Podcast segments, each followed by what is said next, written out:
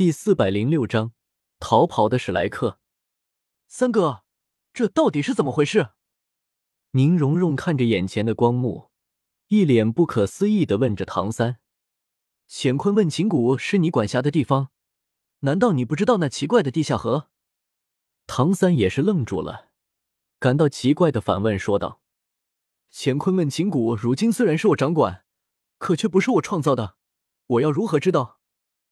乾坤问情谷的守护机制已经自主释放，方圆百里，别说是人了，恐怕连一只鸟都飞不出去。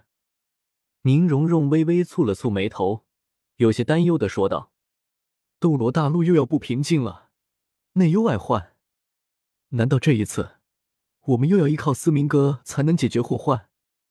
唐三无奈的摇了摇头，叹息着说道：“三哥，难道凭你的实力？”也应对不了即将到来的那场战争。宁荣荣玉手捂住了嘴巴，有些不敢置信的说道：“如今唐三的实力到底到了何等的层次？没有人可以想象。尽管不同于原著中双位神共存，但唐三强行将海神神位提升到神王层次，又掌控了神界中枢，说是神界的执掌者，也绝不为过。我。”唐三轻笑着摇了摇头，那笑容中满是自嘲和无奈。蓉蓉，越发的了解，就越感到无力。有些人注定要完成某件事情，那个人并不是我，也不会是我们中的任何一个人，也许只能是思明哥。只是这未免也太过残酷了，凭什么让他一个人来承受这一切，而我们只能眼睁睁的看着？唐三袖袍之下的拳头紧紧的握着，身体都开始慢慢颤抖起来。他原本以为自己只要足够努力，努力的去提升实力，努力的去提升整个神界的实力，就能够帮助到江思明，就能够让这个一直默默承受着所有的男人轻松一点。但一切似乎都不是那么简单，江思明依旧是一个人在战斗。就像是万年前的那场战斗，面对这武魂殿众多的高手，他们甚至连知道的资格都没有。不管怎样，哪怕就是死，这一次我也绝不允许思明哥一个人去战斗。我们可是兄弟啊！喂，我们到底要去哪里找你的师傅？宋薰儿看着拉着自己手的剑通明，脸颊不由得微微泛红。我先送你出去，我自己的事情自己来解决。剑通明没有回头，反而是加快了脚步。你说什么？宋薰儿一把甩开了剑通明的手。我难道就这么惹你烦吗？好歹我也是一名魂王，总能给你一点帮助吧。你现在浑身是伤，一家出了什么意外，我可怎么？宋薰儿先是有些生气的说道。随后，仿佛是说错话了一般，声音越来越小。剑通明停下了脚步，回头看了看有些不敢直视他的眼神的宋薰儿。这里实在太危险了，谁都不能肯定日月帝国会不会赶尽杀绝。你都在这里，会很危险。剑通明一脸认真的说道：“那你呢？你难道就不会危险吗？”宋薰儿嘟着个小嘴，反问的说道。我要找我师傅。剑通明眼神坚定的说道。宋薰儿忍不住嘟囔了一句：“那么强大的冲击波，能否活着还是个问题呢？”然而下一秒，一道冰凉的触感便从他的下颚直刺天灵盖。我救你是因为我对你有亏欠，但绝不是让你得寸进尺。没有人可以侮辱诅咒师傅。剑通明眼神极为冰冷。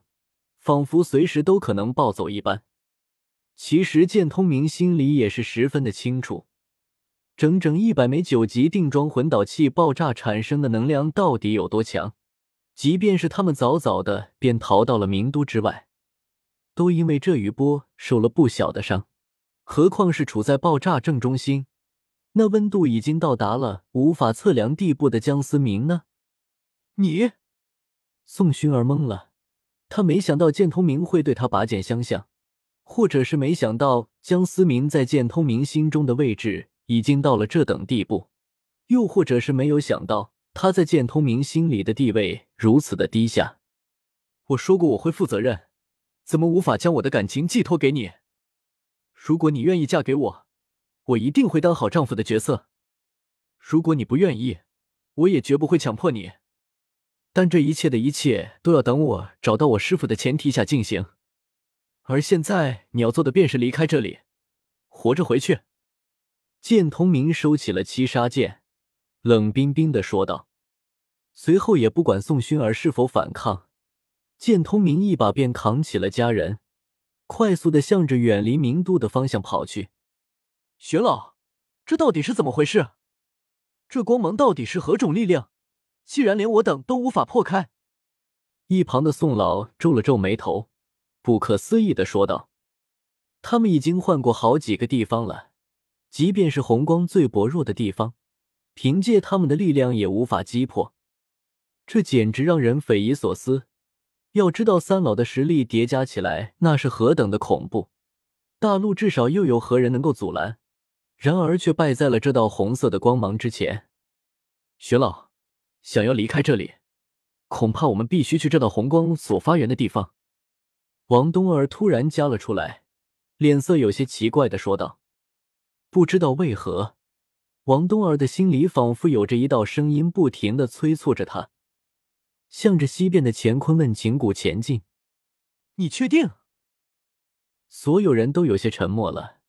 这次大赛可谓是意外横生，他们已经不想再冒险了，或者说，他们对于自己实力的认知进行了重新的评估。明都所发生的灾难，即便是玄老这样的场子，竟然都连参与的资格都没有，简直是给所有人的心里都蒙上了一层阴霾。以往的种种顺心和化险为夷，在这一次无力的战争中苦苦挣扎，然后靠运气和别人的努力而存活下来的事件当中，彻底的被粉碎的一干二净。走吧，不是一试，又怎么知道呢？咱们现在还有选择的余地吗？玄子有些无奈的摇了摇头，心中不由觉得有些淡淡的讽刺。没想到他连带着这帮孩子安全的逃离这里都办不到，自己难道就废物到了这种地步吗？听着玄子的决定，众人也是点了点头。毕竟如今确实没有更好的办法了，说不定那里就是真正的逃脱地点。一行人如同丧家之犬。再次踏上了逃离的旅程。